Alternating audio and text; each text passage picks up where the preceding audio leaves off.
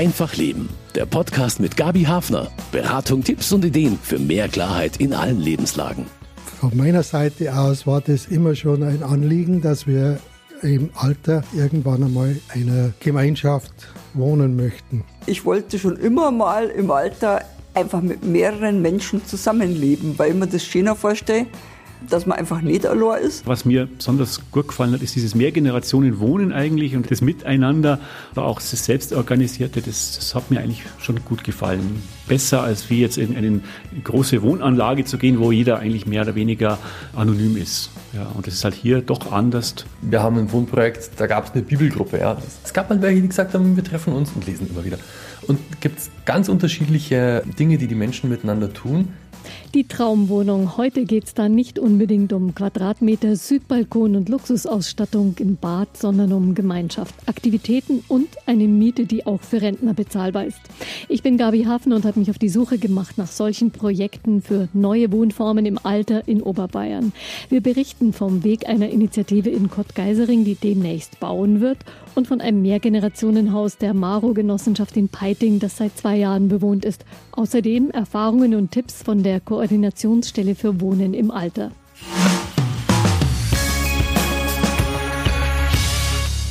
Viele Senioren tragen sich mit dem Gedanken, ihr Haus aufzugeben, mit weniger Platz und weniger Pflichten zu wohnen, dafür aber in einer Gemeinschaft und barrierefrei.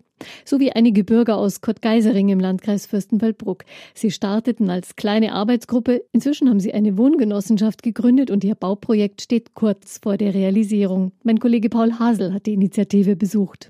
Es wird natürlich barrierefrei sein, ganz klar. Wir werden auch Ausflüge machen. Wir werden wahrscheinlich ein kleines Areal haben in dem Grundstück, wo sich die Mitbewohner kleine Gärten anlegen können.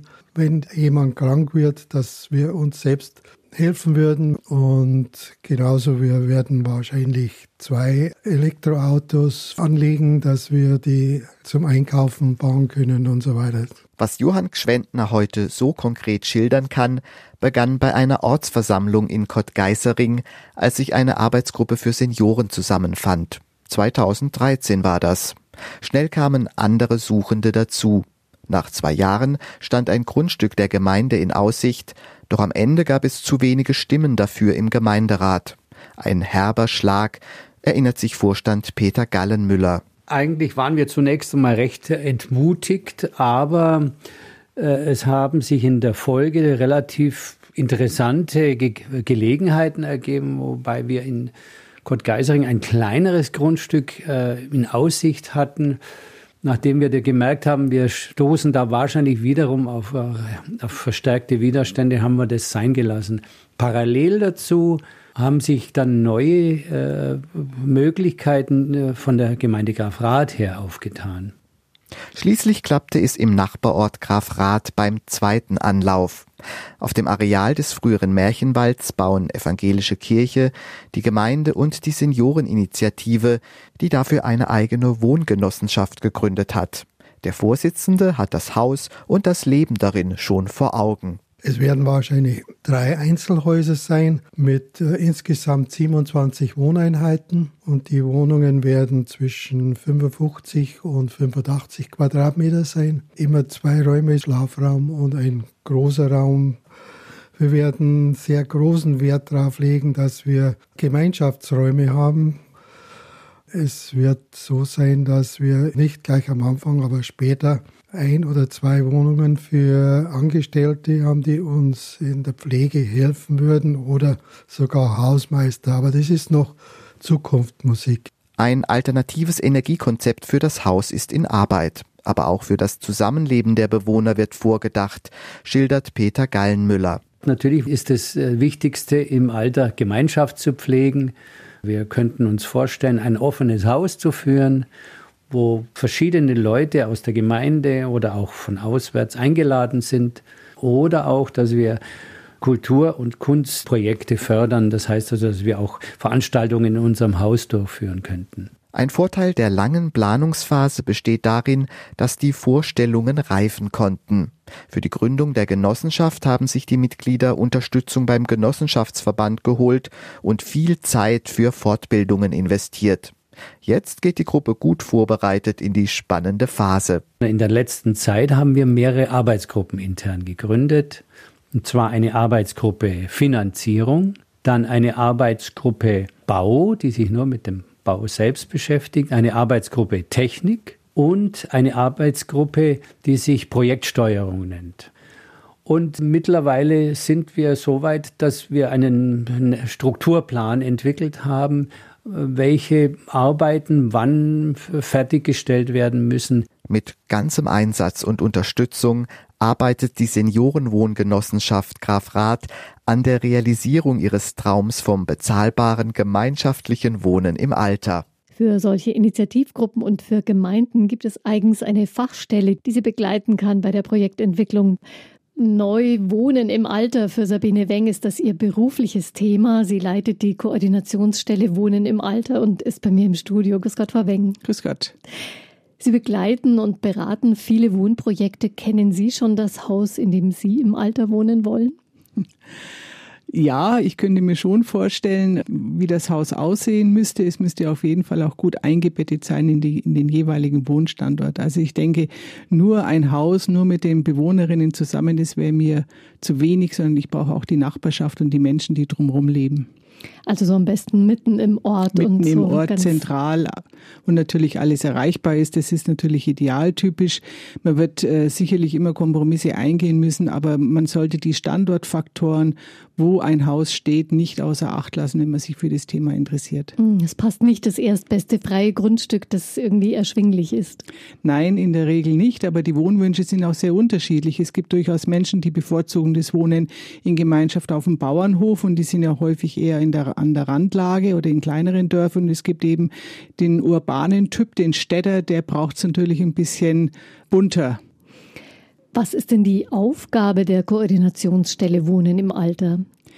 Ja, die Hauptaufgabe ist, dass sie die Vorstellung vom Wohnen und Wohnangebote in die Fläche in Bayern zu verbreiten. Wir haben ganz tolle Beispiele über unterschiedliche Wohnformen, die den verschiedenen Bedürfnissen der Menschen in unserem Land entsprechen und das wissen noch nicht alle Bürgermeister, noch nicht alle Kommunen und dafür Werbung zu machen und gute Beispiele in die ja, in die weite Welt nach Bayern zu tragen, das ist meine Aufgabe. Dazu machen wir viele Fachveranstaltungen. Wir beraten die Kommunen vor Ort.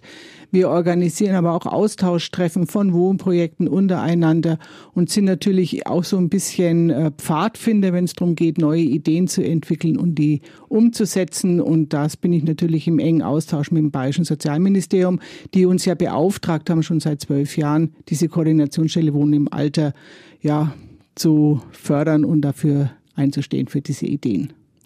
Also ganz viel Service, ganz viel Arbeit dafür, dass solche neuen Wohnformen, die ja von vielen gesucht werden, auch entstehen können. Was war die letzte Idee, die Sie da so gefunden haben, aufgegriffen haben?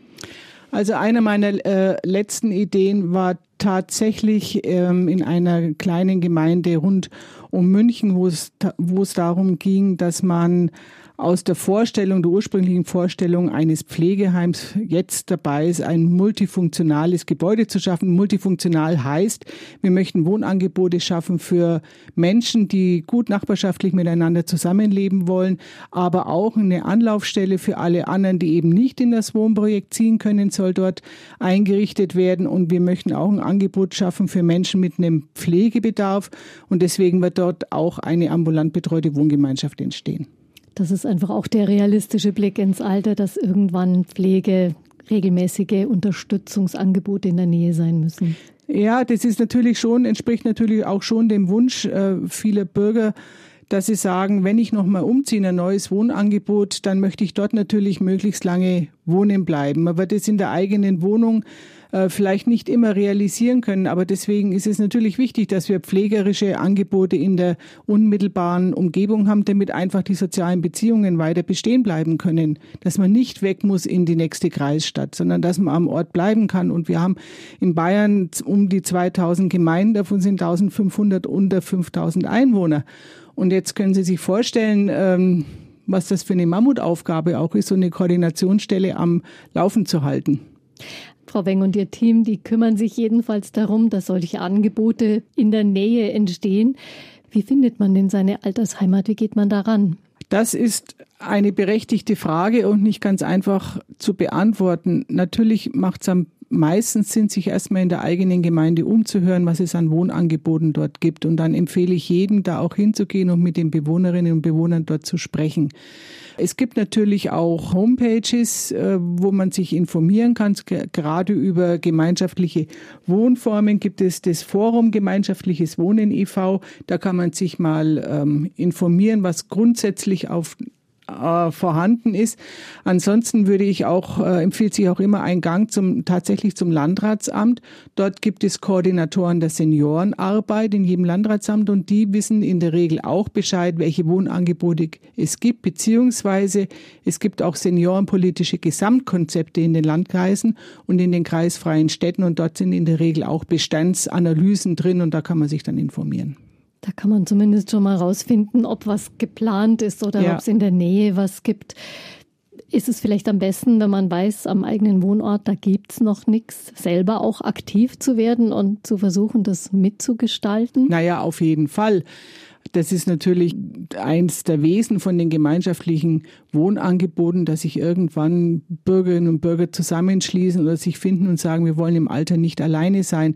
Sie finden das ja häufig auch in den privaten Diskussionen zu Hause, am Abend beim guten Essen, dass man sagt, naja, wenn wir alt werden, dann werden wir doch mal zusammenziehen. Und aus diesen Ideen sind schon vielfach äh, konkrete Projekte auch entstanden. Also wir haben äh, sehr große steigende Tendenz zu diesen gemeinschaftlichen Wohnformen, weil uns auch zugetragen wird, dass dieses Gemeinschaftliche doch für viele ein wichtiger Punkt ist, im Alter nicht allein zu sein, sondern gut nachbarschaftlich miteinander auszukommen. Das ist ein häufiger Umzugswunsch und ein mhm. Motiv, sich für solche Wohnangebote zu interessieren. Ob sich das dann oder wie sich das dann gut realisieren lässt, darüber werden wir ausführlich noch sprechen in dieser Sendung. Kann man denn mit der Unterstützung der Gemeinde inzwischen rechnen, wenn man selber aktiv wird oder braucht es da noch viel Überzeugungsarbeit? Also, wenn man mal einen Blick zurück macht in die Geschichte vor 10, 15, 20 Jahren, als diese ersten Wohnprojekte so entstanden sind.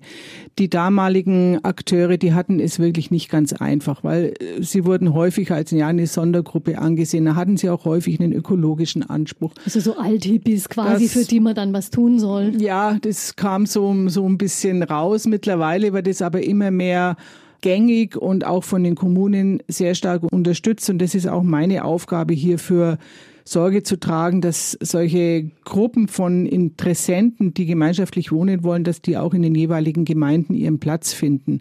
Natürlich muss man sagen, Wohnprojekte, die wandeln sich und die ändern sich, die werden nie gleich bleiben. Das lebt von den Menschen, die da drin wohnen aber ich denke, es lohnt sich, diesen Weg zu gehen und die Kommunen, die unterstützen das mittlerweile schon sehr stark. Also die haben das auf dem Schirm ja. inzwischen. Ja, und als nächstes stelle ich Ihnen den Gründer einer Genossenschaft vor, die sich auf die Fahnen geschrieben hat, Wohnungen zu bauen für selbstbestimmtes und nachbarschaftliches Wohnen. Martin Ockerschla, ein Name, der nicht so einfach auszusprechen ist, der aber ziemlich bekannt ist in Oberbayern, wenn es um gemeinschaftliche Wohnformen geht.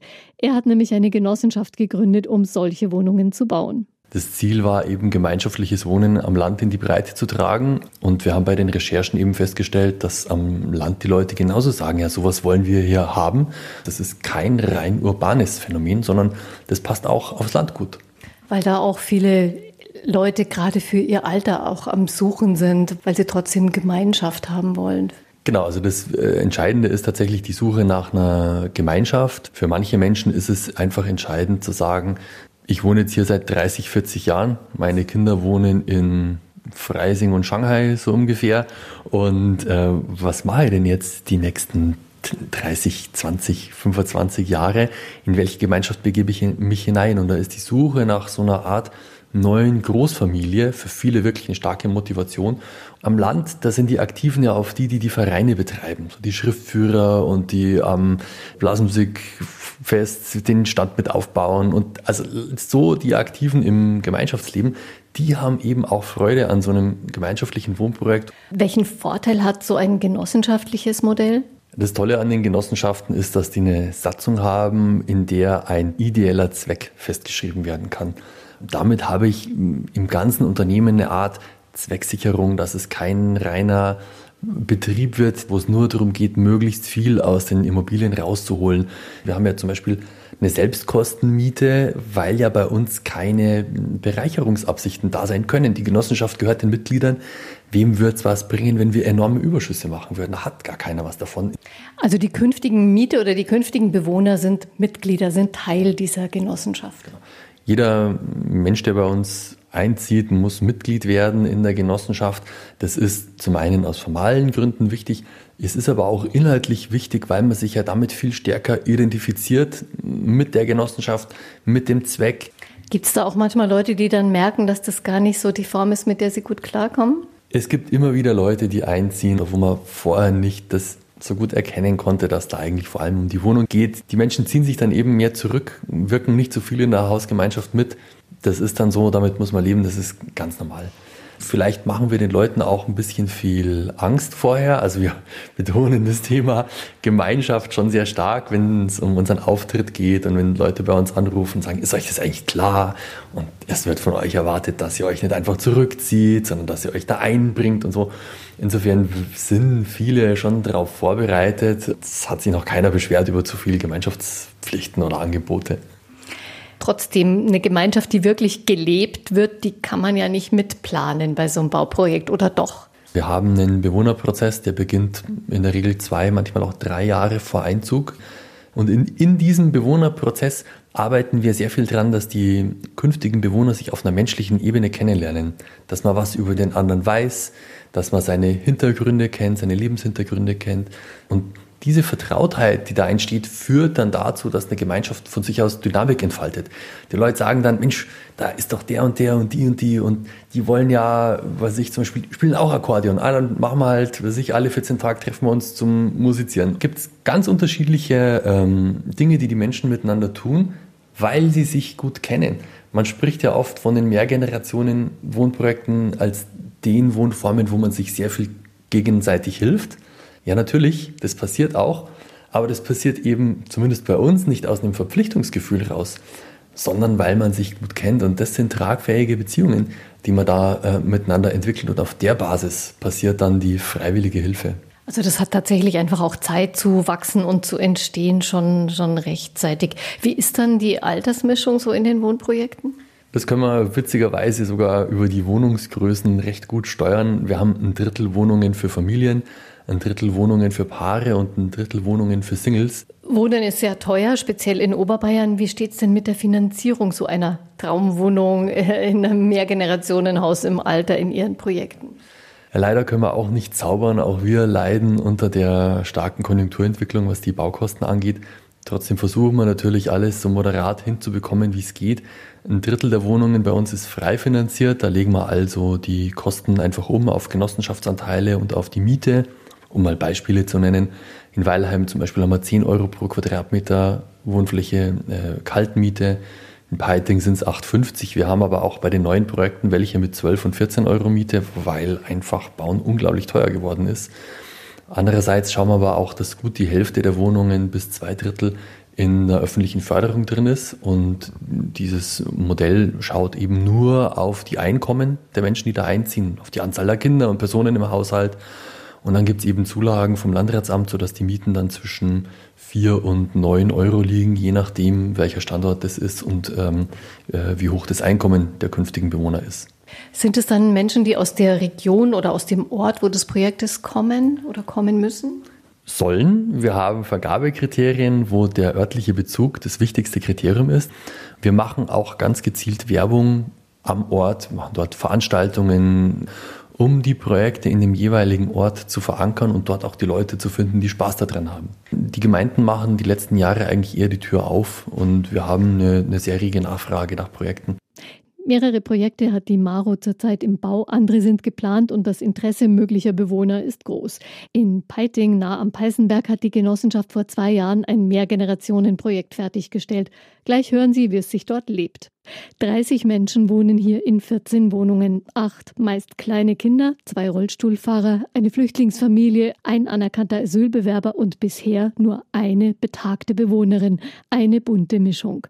Das Haus liegt in der Ortsmitte, vorne direkt an der Durchgangsstraße und am anderen Ende kommt ein Wiesengrundstück. Dorle Friedel führt mich herum. Sie kam aus ihrer Stadtwohnung in Schongau hierher und ist eine der beiden Haussprecherinnen des Mehrgenerationenhauses und sie kümmert sich um den Garten. Es gibt nur Gemeinschaftsgarten oder dann, dann okay. haben wir einen Durchgang und das Schöne ist, dass wir über die Kirchengemeinde im Klostergarten Schrebergärteln haben können. Und die im im ersten Stock, die haben eben Balkon auf die Seite zum Garten. Der Teil ist der Kellerersatz, unser Stadel. Okay, also das ist, da ist unten Garage und da ist aber eben noch ein Stockwerk drüber und das ist dann der Kellerersatz. Genau, da hat dann jeder so ein Abteil, wo er seine Sachen lagern kann. Und ein Liegerad gibt es hier aber auch in der Garage. Ja, genau. Wir haben eben zwei Rollifahrer und das ist von einer der Fuhrpark. Da steht ziemlich viel drin. Die ist sehr sportlich, macht sehr viel. Da gibt es einen Spalierbaum am Gemeinschaftsraum außen. Das soll eine Kirsche sein oder werden. Also es ist ja schon Kirsche, hat auch schon Früchte tragen, ist aber Sauerkirsche und ähm, ist eher für die Vögel gedacht. Der Alex hat auch so ein Insektenhotel gebaut.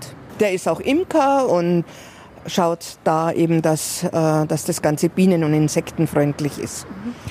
Das wäre halt auch noch schön, wenn so ein Umweltgedanke oder wenn unser, der Umweltgedanke dann eben auch für alle immer gleich wäre, die dann sagen würden, ja, das äh, ist uns alles wichtig, aber auch das ist halt unterschiedlich. Ja. Wenn man hier so auf den kleinen Terrassen sitzt oder auf dem Balkon, da ist man schon recht nah beieinander. Ja. Hallo. Hallo, Tilly. Ja, also wenn man, man hat wirklich so das Gefühl, dass man dann quasi im Wohnzimmer sitzt. Das ist schon sehr, sehr nah. Das muss man ja. mögen. Das muss man mögen. Ich habe keinen Balkon und habe keine Terrasse. Und für mich bleibt nur so dieser Platz und macht es aber dann auch nicht, wenn, ich, äh, wenn andere direkt vor der, auf der Terrasse sind, dass ich mich dann da mitten in den Garten reinlege. Das geht dann auch nicht. Also aber ein bisschen ein Gespür braucht man ja, einfach ja, auch. auf alle Fälle. ja, genau. Und gleich berichten einige Bewohner des Mehrgenerationenhauses, wie sie Aufgaben verteilen und gemeinsame Entscheidungen treffen. Ortstermin in Peiting in einer Wohnanlage, einem Wohnprojekt der Maro-Genossenschaft. Wir sitzen im Gemeinschaftsraum und ich habe so gedacht, naja, ist das jetzt eine Privatwohnung? Also ja, vielleicht der Fußboden ein bisschen nüchtern, aber eigentlich schaut es fast aus, als wäre es eine Wohnung. Treffen Sie sich hier oft? Der Gemeinschaftsraum dient für die Hausversammlungen, die einmal im Monat stattfinden, für unseren Stammtisch, der wöchentlich ist und für diverse Feste, private Feste, das genutzt werden kann oder Kindergeburtstage oder zum Grillen oder oder oder. Sind Sie oft hier? Also meistens bin ich da an dem Stammtisch. Der Stammtisch ist am jeden Dienstag und der ist im Gegensatz zur Bewohnerversammlung freiwillig. Also wer mag, kommt. Bei der Bewohnerversammlung einmal im Monat sollte von jeder Wohneinheit einer da sein und das klappt auch relativ gut. Das dient also dazu, irgendwelche Entscheidungen zu treffen oder Dinge zu besprechen, die alle irgendwie angehen. Wir haben auch schon zweimal hier Silvester gefeiert, so eine größere oder mittelgroße Runde. Also man trifft sich. Wenn man es nicht unbedingt vermeiden will, würde ich sagen, trifft man sich. Gibt aber auch Leid, die sieht man manchmal tagelang nicht. Das ist einfach so.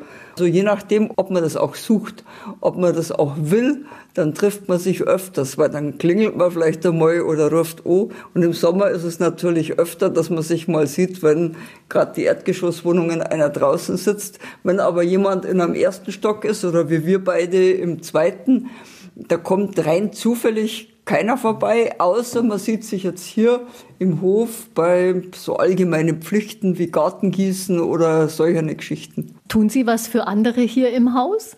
Ich bin hauptsächlich mit dem Herrn Hamann drüben für die Heizung zuständig. Wir haben eine Pelletheizung und die muss ja auch regelmäßig gereinigt, gewartet und geschaut werden. Äh, das, das ist eigentlich unsere Hauptaufgabe. Und der Alex ist eigentlich einer, der die Hilfe und die Unterstützung gibt für andere, immer bereit ist und sofort da ist, wenn man wenn man Frage hat oder wenn man irgendwas benötigt. unser anerkannter Flüchtling, der hilft zum Beispiel unserer ältesten Bewohnerin gegen ein kleines Entgelt ihre Treppenhauspflichten zu erledigen. Also man findet eigentlich schon immer irgendeinen Weg und wir haben das halt Sachen so aufgeteilt. Die Gartendienste laufen nach dem Kalender, Treppenhaus putzen ist auch aufgeteilt, Mülltonnen reinigen ist ein bisschen ein, naja, itschiges Thema aber noch läuft es auch im Aufteilverfahren und das klappt eigentlich ganz gut. Zweimal im Jahr gibt es so einen gemeinsamen Großputz, an dem auch fast alle irgendwie tatkräftig mithelfen. Also im Großen und Ganzen klappt es. Wobei schon aber ein Unterschied ist zwischen, zwischen äh, Menschen, die ein größeres Selbstverständnis haben für eine Hilfsbereitschaft oder für, für ein soziales Miteinander und, und andere einfach weniger. Also ja. das äh, mischt sich bei uns schon auch durch. Das ist ja, in einem, in einem äh, 14 Parteien Wohnprojekt ganz normal, denke ich. Also da stoßt das ganz normale Leben halt aufeinander. Also was ich, ich hatte Glück mit meinem direkten Nachbarn, mit dem Alex, und mit dem ist es so geworden, wie ich mir das gewünscht habe. Also ich, und wir kochen zum Beispiel relativ oft mit und füreinander, also ohne großen Aufwand, ohne Einladung mit der Masttischdecke, sondern einfach so. Das ist sehr schön. Es gibt aber auch das, das pure Gegenteil, wo ich mir dann schon denke, warum um alles in der Welt ist dieser Mensch daher eingezogen? Gibt es denn auch Entscheidungen, die die Bewohner hier gemeinsam treffen müssen? Ja, klar, es gibt ja viele Entscheidungen, wo man, wo man gemeinsam treffen muss. Wenn irgendwas ums Haus ist, solche Anschaffungen, ähm, muss man ja auch gemeinsam zumindest mal drüber reden und dann einfach einmal die Argumente halt vorbringen, ob man es braucht oder nicht. Und dann gibt es halt auch Abstimmung dann. Ja. Was war so das Letzte, wo drüber hier heftiger debattiert worden ist hier in diesem Gemeinschaftsraum? Spielanlagen, oder? Oder das, was man eigentlich, was man mit, äh, wie man Kinder besser einbinden kann und die jungen Familien, dass die sich auch wohlfühlen, weil wir immer gedacht haben, komisch, warum kommen die nicht und äh, warum sind die nicht mit dabei? Es ist ja so ein schöner Garten, alles ist so sicher, aber man sieht niemanden und haben wir also direkt gefragt, was sie sich wünschen, was sie wollen, was sie brauchen. Und dann ist eben rausgekommen, dass für die Kinder selbstverständlich völlig langweilig ist, weil ja nichts da ist. Und dann haben sich die jungen Familien zusammengesetzt und haben überlegt, was sie wollen. Das ist dann vorgestellt worden in der Hausversammlung und wir haben dann eben oft beraten, weil dann geht es um Sicherheitsabstimmungen, also so um wirklich so nervigen Kleinkram, aber der halt einfach wirklich für alle dann einfach verständlich sein muss. Ohne dass jetzt jemand sagt, so, das machen wir jetzt, sondern, oder so über den Kopf hin entscheidet, sondern halt dann wirklich alle damit einverstanden sind. Und das ist dieser zähe Kaugummi, der immer wieder, immer wieder auftaucht. Gelebte Demokratie ist sehr zäh. Eine neue Wohnung fürs Alter finden, einen Ort, an dem man nicht vereinsamt. Wir begleiten Menschen, die das versuchen oder schon geschafft haben. Dolle Friedel wohnt in einem Mehrgenerationenhaus in Peiting und engagiert sich dort als Haussprecherin. Also ich bin schon versucht, dass ich es WG nenne, weil, weil mir der Gedanke eigentlich ganz gut gefällt und weil es mehr ist als wie ein normales Wohnen. Das ist es auf alle Fälle. Ich glaube auch, dass nicht jeder so diesen Gemeinschaftsgedanken oder dieses, dieses Miteinander von vornherein so im Gen hat. Aber ich glaube, durch gute Beispiele, wie eben verschiedene Familien ähm, das gestalten, merken andere dann auch, Menschenskinder, es ist eine gute Sache. Und das ist ein Prozess, den man einfach lernen muss. Und es gibt ja auch Menschen, die waren schon immer alleine oder sind allein und haben das auch so nicht miterlebt. Und dann ist das auch eine Erfahrung, die man einfach erst machen muss, finde ich.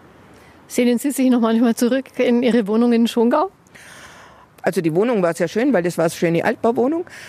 Und ähm, es hat einen anderen Charme gehabt, aber nee, nee, ich möchte nicht. Also ich möchte nicht wieder allein in so einem großen Haus sein. Ich finde es schön hier. Frau Weng, Sie kennen die Projekte wahrscheinlich fast alle, die, über die wir schon gesprochen haben. Wodurch zeichnen sich denn gelungene Projekte aus? Durch die Beteiligung von Bürgern in den jeweiligen Gemeinden. Also wenn man Wohnprojekte in den Kommunen aufbauen will, muss man die Menschen, die dort leben und wohnen, mitnehmen und muss sie begleiten. Und ein gutes, gelungenes Projekt ist auch ein solches, wo sich die die künftige Bewohnerschaft kennenlernt und miteinander auch austauscht, wo man darüber redet, wie man denn gerne miteinander zusammen wohnen würde, wo die Grenzen sind, wo die Reichweiten sind. Und dann, glaube ich, äh, kann das gelingen. Und ein anderer wichtiger Punkt ist natürlich auch, dass äh, die Wohnanlage barrierefrei sein muss und auch die ein Gemeinschaftsraum mit dabei ist, wo man sich auch treffen kann.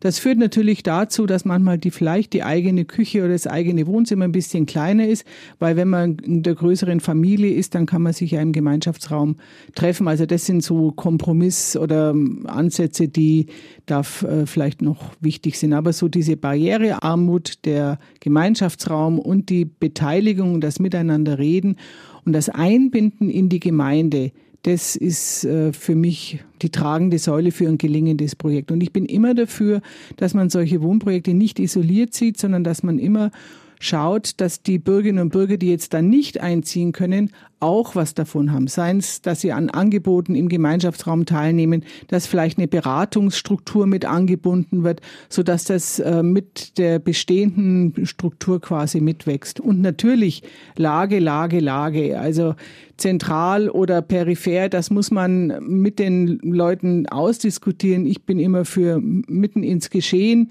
meine Meinung, aber ich ähm, kann mir auch gut vorstellen, dass es Ältere gibt, die sagen, wir möchten eher am Stadtrand mit dem Blick ins Grüne sein. Aber dann muss man halt gucken, wie komme ich dann in die Stadt, wie komme ich zum Einkaufen, wie komme ich zu meinem Arzt und so weiter und so fort.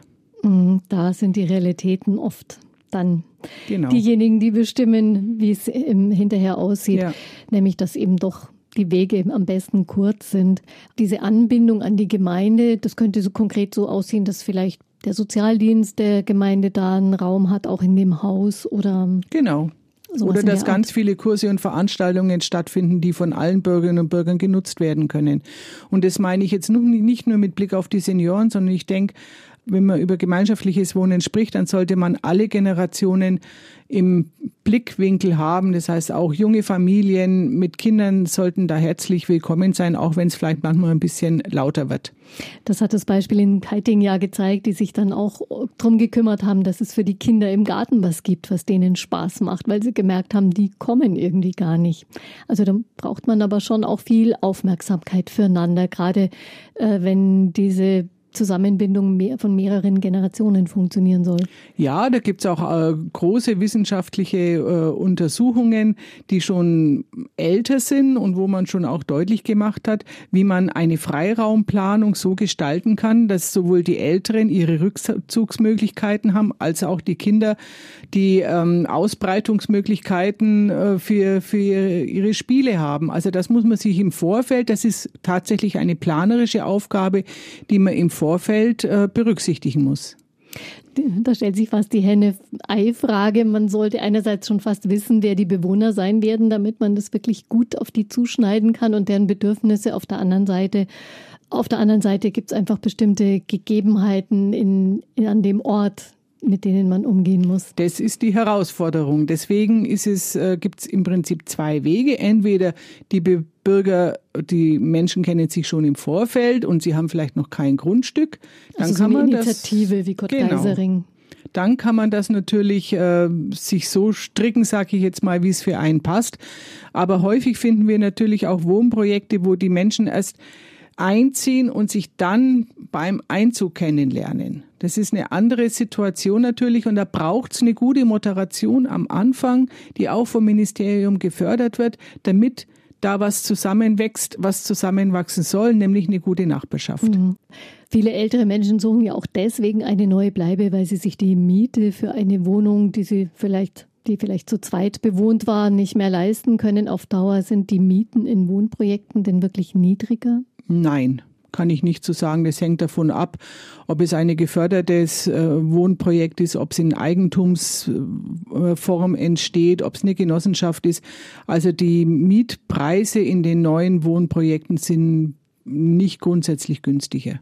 Aber es gibt Möglichkeiten, das so zu fördern, dass es günstigere Wohnungen Ja, ja, also gibt. auf jeden Fall. Also das äh, Bayerische Staatsministerium stellt hier ja auch entsprechende Fördermöglichkeiten zur Verfügung. Es gibt den Wohnungspakt Bayern, wo auch die Gemeinden bauen können zu relativ günstigen Geldern und die vermieten das dann auch an entsprechende Menschen, die eben jetzt nicht so viel Geld haben. Also gemeinschaftliche Wohnprojekte ist nichts, nicht nur was für Reiche, sondern es ist für alle von weniger Einkommen bis hohes Einkommen. Da muss man einfach was Passendes finden. Das Genossenschaftsmodell steht ja auch dafür, dass es genau. günstiger wird. Ja.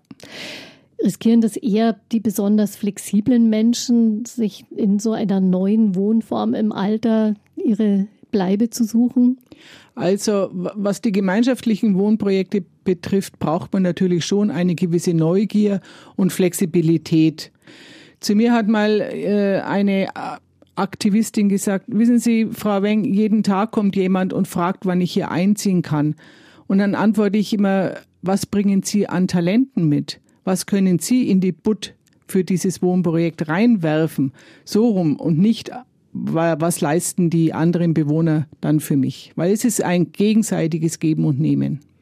Und das braucht natürlich schon auch die richtigen Voraussetzungen, die richtige Passung damit und auch die richtige Entwicklung, damit es zustande genau, kommt. Deswegen entscheidet ja oft die Bewohnerschaft, wer neu einzieht. Mhm.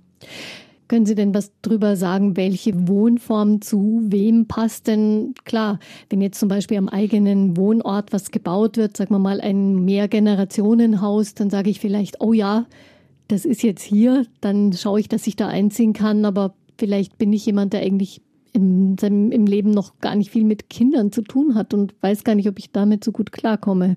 Gibt es da so bestimmte Passungen, die man ganz ehrlich auch abchecken sollte, bevor man sich für was entscheidet? Also die Passung erhält man dadurch, indem man sich über das Konzept dieser Wohnprojekte informiert, indem man mit Menschen spricht, die dort wohnen, beziehungsweise die auch dort einziehen wollen und indem man und vielleicht noch, indem man sich selber hinterfragt, warum suche ich diese Wohnform? Auf was lege ich Wert? Ist es für mich die Nachbarschaft oder ist es für mich eher, naja, mein Garten ist zu groß, ich brauche was Kleineres? Oder ist es für mich vielleicht eher so die Idee und die Vorstellung, ich ziehe jetzt da ein und kriege dann äh, eine rund um die Uhr Versorgung und Betreuung und diese Aspekte Unterstützung und Betreuung im Bedarfsfall äh, steht im Vordergrund. Und über diese Motive muss man sich im Klaren werden. Und vielleicht und, auch mit jemandem drüber reden, der einen gut kennt und dann sagt, du meinst du echt, ja. dass das für dich passt? Ja. Also es gibt äh, unterschiedliche Motive umzuziehen. Alle haben ihre Berechtigung, aber man sollte für sich selber klar werden, was ist das Hauptmotiv, warum ich umziehen will. Mhm. Ja, gleich Erfahrungen aus dem Mehrgenerationenhaus in Peiting mit der Gemeinschaft und mit gemeinschaftlichen Entscheidungen. Es ist natürlich so, man macht sich natürlich im Vorfeld äh, immer Gedanken, wie es denn wird. Ja, also das seine Vorstellungen hat man und, und, und die Realität, die kommt halt dann, wenn man mal wenn man mal herinnen ist und einfach mal so mal ein paar Monate oder vielleicht ein Jahr oder ein oder zwei Jahre vergangen sind, dann stellt sich natürlich heraus, wer, wer wirklich auch ernsthaft hier eingezogen ist in so einem Mehrgenerationenhaus oder, oder jetzt eigentlich nur eingezogen ist, weil er vielleicht einfach, ja, vielleicht eine günstigere Miete hat.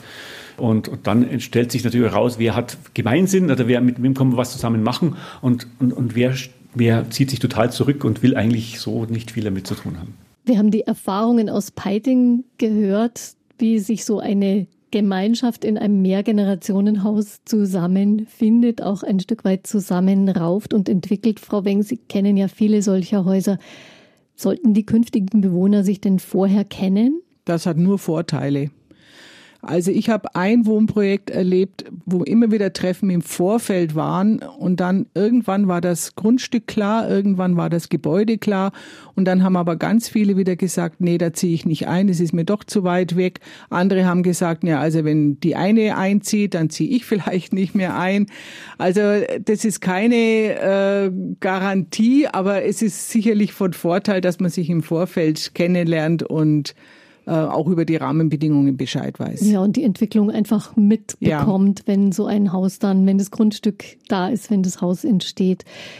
Es gibt viele solcher Projekte auch, die einen sogenannten Quartiersmanager haben.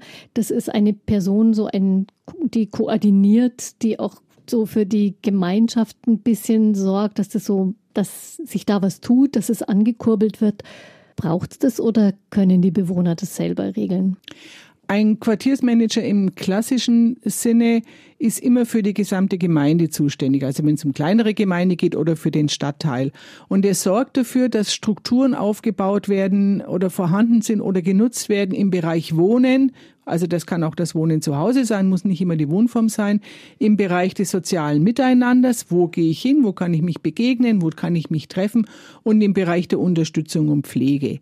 Solche Quartiersmanager können natürlich innerhalb eines Hauses auch äh, die Gemeinschaft fördern und schauen, dass die gut miteinander auskommen, aber sie haben auch immer den Fokus, raus in das Gemeinwesen, in den jeweiligen Stadtteil oder in das Dorf hineinzuwirken. Und ich bin überzeugt davon, dass wir in allen bayerischen Gemeinden ein oder zwei Quartiersmanager brauchen, weil die Anzahl der Älteren einfach steigt und wir ganz äh, vielfältige Anforderungen haben und es äh, braucht einfach jemand, der diese ganzen Strukturen, Initiativen, die es gibt, auch koordiniert, strukturiert und für alle zugänglich macht. Und auch so ein bisschen seine Leute kennt, sage ich mal, die Menschen, die da leben, genau, das ist, im Auge hat der kennt seine, seine Leute, seine Pappenheimer, mhm. der ist im Dorf bekannt, der wird angesprochen. Und oft sind es ja die Tür- und Angelgespräche im Einkaufsladen oder im Wohnprojekt, die einfach auch so ein bisschen erschließen, wo das Problem ist und wo man dann sagt, okay, das ist so niedrigschwellig, wie wir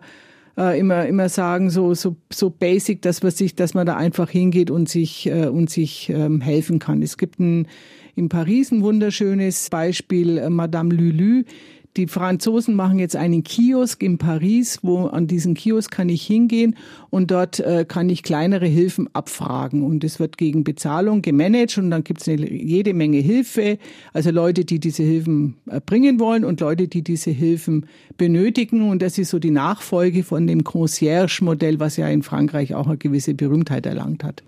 Ein Concierge fürs Dorf. Gibt es da in Bayern schon Beispiele für solche Quartiersmanager, auch vielleicht in einem kleineren Ort? Denn traditionell ist es da ja eigentlich so, dass man halt den Bürgermeister dann mal anredet, wenn man beim Bäcker oder beim Metzger trifft. Aber Bäcker und Metzger gibt es ja jetzt oft gar nicht mehr. Also im Landkreis Unterallgäu gibt es ganz viele Quartiersmanager in den Gemeinden. Die haben ja 58 Gemeinden in dem Landkreis. Also wir haben in Bayern weit über 150 geförderte Quartiersprojekte mittlerweile Tendenz äh, steigen, sehr starke Nachfrage. Und das ist ähm, für mich einfach das Zukunftsthema schlechthin. Also so eine soziale Verzahnung eigentlich, ja. die die leisten können. Wie sind denn die Erfahrungen in solchen neuen Wohnformen, wenn die Bewohner einer Gemeinschaft dann so nach und nach älter werden? Klappt es dann auch mit Unterstützung? Also ich glaube, dass die gegenseitige Pflege etwas ist, was man nicht erwarten sollte. Das mag in einzelnen Situationen, wenn zwei Freundinnen da sind, mag das funktionieren. Was gut funktioniert, das ist die Organisation der Pflege und also das Koordinieren von einem ambulanten Pflegedienst, dass der kommt, das Koordinieren von hauswirtschaftlichen Hilfen, dass das Frühstück äh, gemacht wird.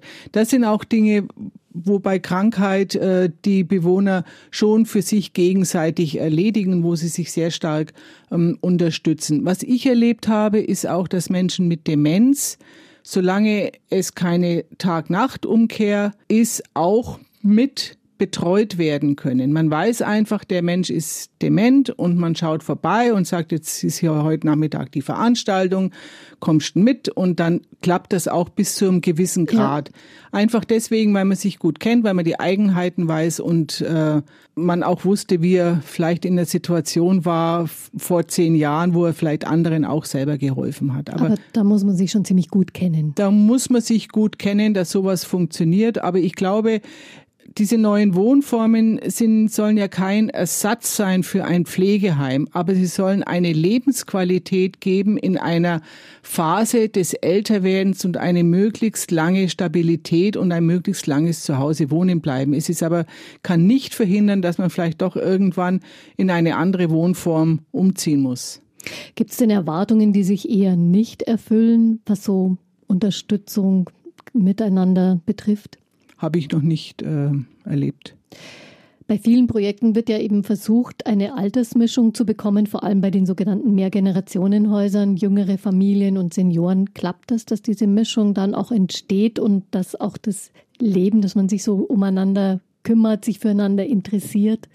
Also die Wohnprojekte, die ich kenne, funktionieren alle sehr gut, wenn sie altersgemischt sind. Das hängt natürlich auch zusammen, dass man sich ja auch schon gut kennt. Natürlich wird da auch viel diskutiert und es ist nicht immer alles ganz einfach und da gibt es vielleicht auch mal Auseinandersetzungen, aber das ist auch, macht auch ein Stück weit das Leben in diesen Wohnformen aus und es gibt auf der anderen Seite aber genauso gut Wohnformen, wo nur Ältere zusammenwohnen und die auch gut funktionieren und die Menschen, die dort wohnen, sagen, ja, für mich äh, ist das die richtige Wohnform. Ich habe genug äh, an Kinder großgezogen und Enkel und ich schätze auch das Miteinander mit anderen Älteren, wo ich dann vielleicht auch äh, die gleichen Interessen habe. Aber man muss sich schon darauf einstellen, dass man, wenn man diese Gemeinschaft sich wünscht, die nicht nur genießen kann, sondern dass man auch was tun muss dafür, was aushalten muss in dieser Gemeinschaft und dass das nicht immer nur Friede, Freude, Eierkuchen ist. Wie in jeder Familie geht es da auch zu und wird diskutiert. Wohnen mit mehr Generationen, neu wohnen im Alter. Viele Menschen sind auf der Suche nach so einer Traumwohnung, einem Traumwohnsitz. Wobei können Sie denn mit der Koordinationsstelle konkret unterstützen?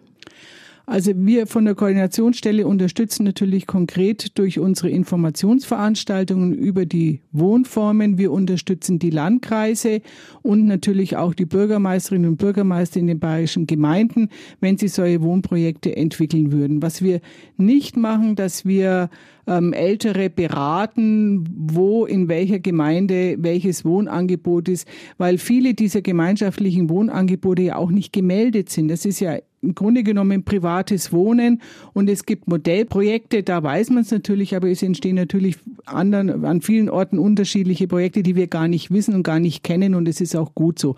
Wir sind ja, äh, es ist ja nicht wie in einem Pflegeheim, wo man eine Meldepflicht quasi hat. Also da lohnt es sich einfach, wenn man sich selber in der eigenen ja. Gegend umhört. So wie Sie es am Anfang geschildert haben, welche Förderungen gibt es denn oder welche Fördermöglichkeiten für solche neuen Wohnformen? Na gut, es gibt zunächst einmal für die Investition Fördermöglichkeiten, dass man also auch Zuschüsse beziehungsweise äh, zinsgünstige Kredite erhalten kann als Kommune, aber auch als äh, Bauträger. Und es gibt ähm, Möglichkeiten der Förderung für Ausstattung von Gemeinschaftsräumen und auch für die Moderation von solchen Wohnprojekten. Also man braucht ja irgendjemand, der am Anfang so ein bisschen durch den Dschungel durchführt und sagt, wer kennt wen und was, was wollen wir gemeinsam machen. Also auch hierfür äh, gibt es eine Förderrichtlinie SELA, Selbstbestimmt Leben im Alter vom Bayerischen Sozialministerium und da sind wir gerne behilflich bei der Antragstellung. Okay, also wenn man so eine Initiative gegründet hat und schon auf dem Weg ist, dann. Dann kann man, kann man sich, sich gerne an uns wenden und wir helfen weiter. Wir unterstützen, wo wir können, reden auch mit den Bürgermeistern und den Fördergebern. Also alles kein Problem. Was denken Sie so in 10, 15 Jahren? Wie viele Orte in Bayern werden da ein Haus für gemeinschaftliches Wohnen haben, vielleicht mit dem Mehrgenerationenansatz? Also ich kann mir schon vorstellen, dass sie bei 30 Prozent dann liegen.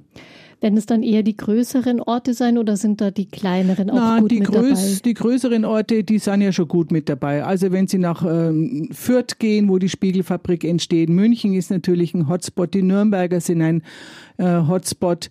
Ähm, in Coburg gibt es ein gutes Wohnprojekt, in Regensburg. Also da sind wir schon ziemlich weit. Es sind ja oft solche Dinge, die von den Städten ausgehen, aber auch im ländlichen Raum wird es zunehmend ein Thema, auch in Bezug darauf, dass man Flächen frei machen möchte für junge Familien, weil wir natürlich die Situation haben, dass oft eine Person in einem Einfamilienhaus sitzt und dann doch vielleicht auch äh, von der weite Wege hat in das Zentrum und da macht es natürlich Sinn, dass man in den Geschosswohnungsbau geht und äh, Ältere dann in die, ins Dorfzentrum sozusagen ziehen. Und das ist, äh, glaube ich, die Zukunft, wo wir hin müssen, weil dann haben wir auch nicht das Problem, dass wir immer mehr Flächen ausweisen müssen, sondern der Bestand, die bestehenden Flächen, Gebäude können entweder von den Kindern genutzt werden oder sie werden verkauft und stehen dann Familien zur Verfügung. Da gibt's tolle Beispiele, zum Beispiel in Bayern, das ist jetzt auch nicht so weit weg von hier, wo tatsächlich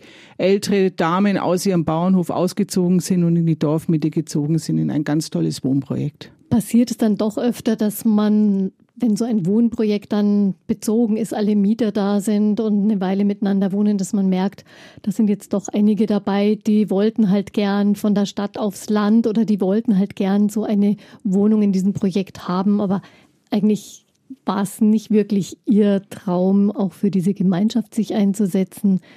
Eigentlich ist es doch so ein bisschen Fehlbesetzung. Das kann natürlich immer wieder passieren, aber meiner Erfahrung nach ist, das ist die Ausnahme und nicht die Regel. Gibt es denn noch Voraussetzungen, die fehlen, damit es nicht nur einzelne Wohnprojekte sind, sondern dass es vielleicht Wohnrealität wird für viele? Etwas, was der Staat noch tun kann oder was die Kommunen noch stärker im Kopf haben können? Also die Kommunen wenn ich jetzt mal in den ländlichen Raum gehe, können sicherlich noch stärker im Kopf haben, dass es Sinn macht, sich für diese Wohnprojekte einzusetzen und wenn Initiativen quasi beim Bürgermeister aufschlagen, dass man die auch ähm, ernst nimmt und dass man sich um diese Menschen kümmert und ihnen kümmert in dem Sinn, indem man ihnen sagt, wo Grundstücke sind zum Beispiel, damit sie sich auch, damit die Gruppe dann auch äh, loslegen kann. Also da braucht es mit Sicherheit noch äh, bisschen Aufklärung und vor allen Dingen Menschen im, äh, im ländlichen Raum haben oft nicht die die Wohnkarriere, dass sie im Geschosswohnungsbau leben, ja, weil man hat immer sein Häuschen gehabt und das ist natürlich vollgestellt mit allem. Also da muss man auch bei der Bürgerschaft nochmal Aufklärung machen, dass es im Geschosswohnungsbau im ersten oder zweiten Stock zu leben, dass es auch eine Lebensqualität hat, weil man eben mit anderen zusammenwohnt. Und das kennt man im ländlichen Raum so an und für sich noch nicht, weil andere Wohnkarrieren vorliegen und da ist noch viel Aufklärungsbedarf. Vielleicht braucht es da mal ein Wohnen auf Probe und vielleicht auch Unterstützung dann beim Ausräumen vom ja. Haus, von dem dann aber vielleicht eine junge Familie profitieren kann. Ja. Ja, vielen Dank an Sie, Frau Weng, für Ihr Wissen um neue Wohnformen und danke fürs Hiersein. Danke auch. Ja, und danke auch an die Menschen aus Kottgeisering und Peiting für ihre Erfahrungen, die sie beigetragen haben. Und falls Sie auf der Suche sind nach so einer neuen Traumwohnung, wünsche ich Ihnen viel Glück. Einfach Leben. Ein Podcast vom katholischen Medienhaus St. Michaelsbund, produziert vom Münchner Kirchenradio.